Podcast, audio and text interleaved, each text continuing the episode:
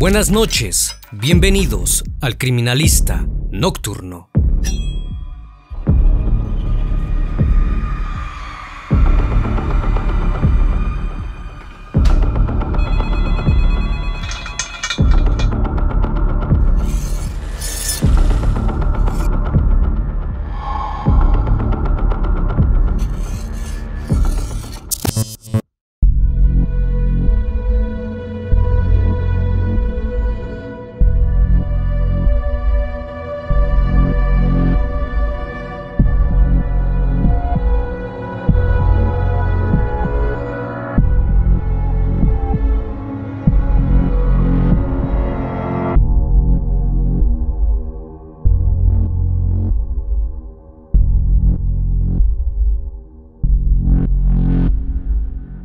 Los siguientes hechos ocurrieron en el año 2018, al interior de un inmueble ubicado en la colonia El Sol en Esahualcoyot, en el Estado de México. Y es que el municipio de Nesa, como suelen llamarle, arrastra estigmas por ser considerado un lugar demasiado inseguro, en donde han ocurrido cientos de casos que podrían dejar paralizado a cualquiera. El criminalista nocturno. El 30 de agosto de 2018, una joven madre de 20 años de edad, residente de la colonia El Sol en Esahualcoyo, fue asesinada. Alrededor de las 4.30 de la tarde, la policía municipal recibió un reporte sobre los acontecimientos. Según los reportes, la mujer fue encontrada al interior de su domicilio, marcado con el número 20 de la calle 22, entre Séptima Avenida y Bordo de Xochiaca. La chica fue identificada como Azucena Ríos, la cual presentaba heridas de arma punzocortante. Fue hallada en una habitación recostada sobre la cama, rodeada de un charco hemático, en posición ventral o boca abajo. Las extremidades superiores estaban flexionadas hacia la parte del abdomen, con una rotación en la cadera y con las extremidades inferiores en extensión tocando el suelo. La posición indicaba que había sido atacada por detrás. La víctima presentaba 17 heridas punzocortantes, todas ellas producidas en la espalda. Según señaló su progenitora, momentos antes de ocurrir el hecho, la había dejado en compañía de un sujeto cuyo nombre era Cristian Omar, su exnovio. Cabe señalar que la joven había terminado su relación con él un día antes de los acontecimientos. Aquel día, el individuo se presentó en casa de Azucena, comió con ella y con Graciela la mamá de la chica, quien luego de prepararles el almuerzo, salió de su domicilio para ir a trabajar a una recaudería que está ubicada a unos metros de la casa. Estuvieron platicando un rato y la progenitora salió confiada del domicilio, cerca de la una de la tarde. Minutos después vio a Omar pasar en su motocicleta, quien se detuvo en la recaudería para tomar su casco, sin mediar palabra alguna. Graciela pensó que se habían peleado y no le dio mayor importancia al asunto, hasta que cinco minutos después, el primo de la joven llamó exaltado a la madre de esta para decirle que acudiera de inmediato a ver a su hija. Eran la una con 35 minutos, cuando el cuerpo de Azucena fue encontrado sin vida al interior de la casa. El lugar quedó resguardado por elementos policíacos, hasta que peritos del Ministerio Público arribaron al sitio para empezar una carpeta de investigación y trasladar el cuerpo a la fiscalía. El principal sospechoso era este sujeto, al ser la única persona con la que se le vio.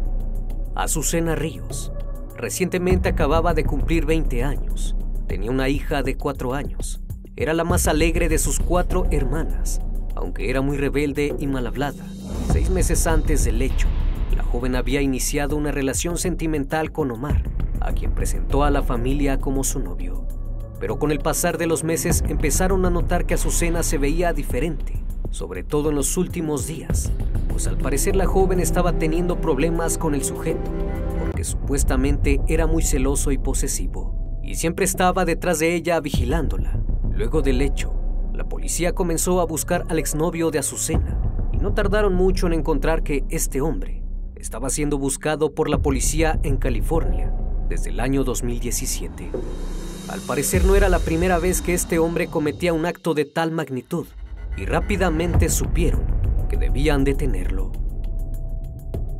La historia de este caso nos remonta al 1 de febrero del año 2017, en San Bernardino, California, cuando alrededor de las 11.30 de la mañana, una llamada al 911 alertó a la policía de que una mujer estaba tirada sobre la calle con heridas de bala.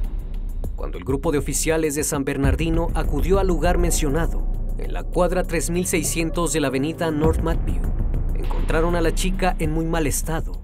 El conductor de una grúa se detuvo para ayudarla, pues se derrumbó frente a su casa, pero sus heridas eran demasiado graves. Rápidamente fue trasladada hasta el centro médico de San Bernardino, donde lamentablemente la mujer falleció a causa de las heridas. La chica fue identificada como Sofía Vázquez de 31 años. La persona que llamó a emergencias dijo que un sujeto y la muchacha estaban sentados a bordo de un vehículo color blanco de la marca BMW, estacionado en la cuadra donde se reportó el suceso. Al parecer ambos estaban discutiendo y todo se salió de control, pues se pudieron escuchar varios disparos en el lugar. Después de esto, el tipo huyó en el automóvil, dejando a la mujer en el suelo.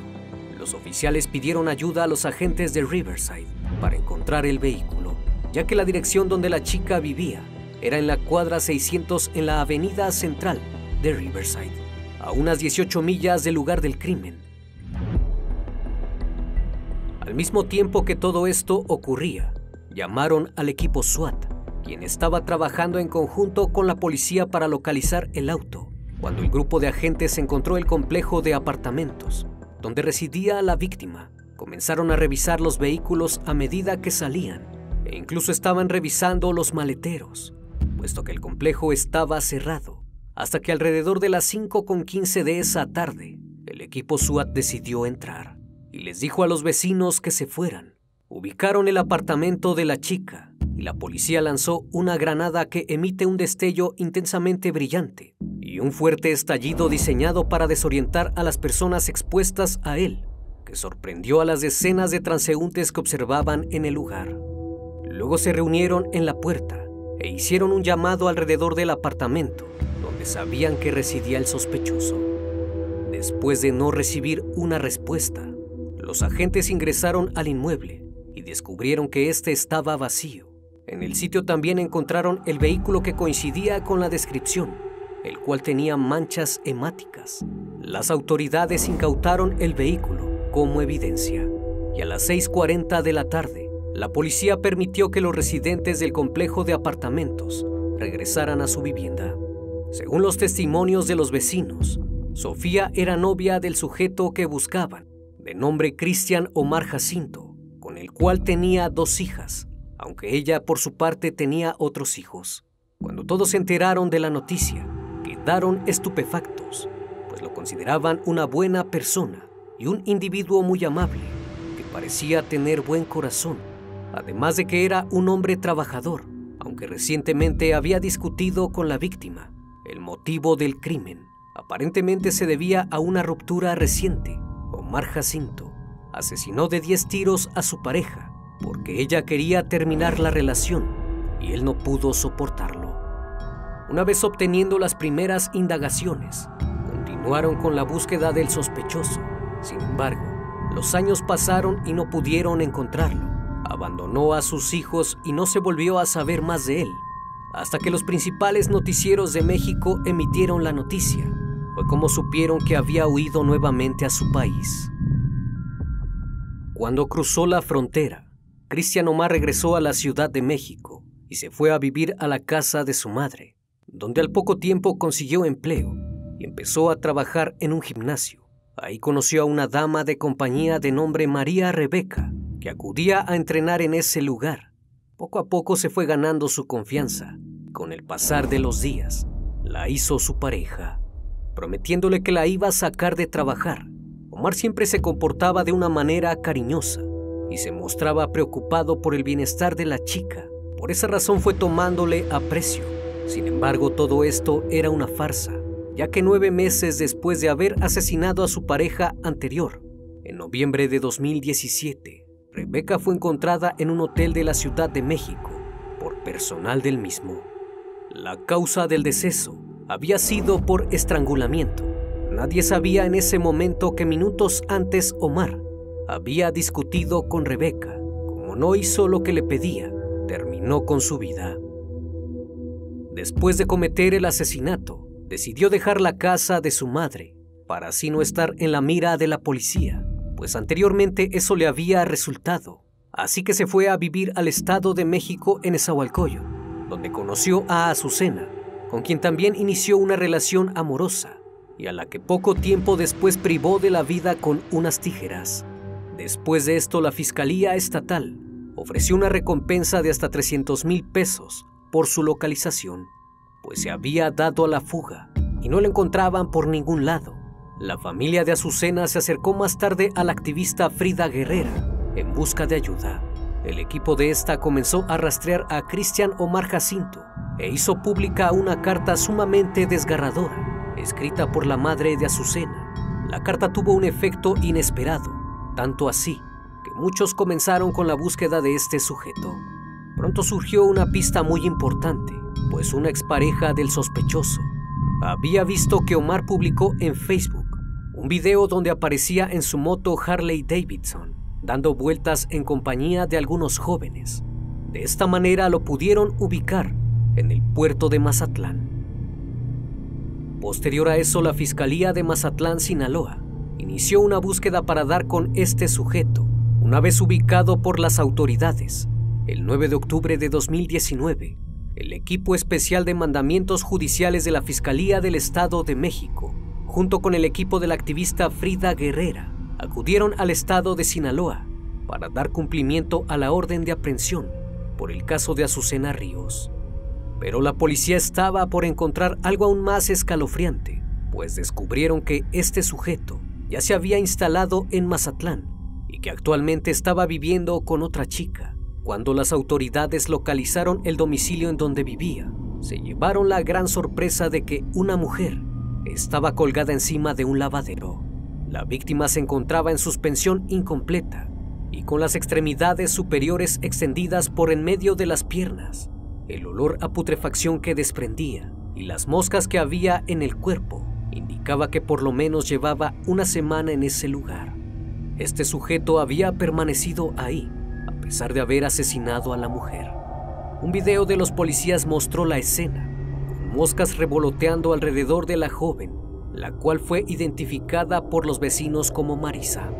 Al ser detenido, incautaron sus pertenencias y en su teléfono celular pudieron encontrar algo terriblemente preocupante pues en muchas de las imágenes había fotos de las víctimas. En algunas aparecían al lado de este sujeto, en pareja, pero en otras estaban las imágenes de sus crímenes, en donde aparecían sin vida. Gracias a estas imágenes pudieron identificar a la dama acompañante, con la que salía cuando regresó a la Ciudad de México y la cual apareció en un hotel de Tlalpan.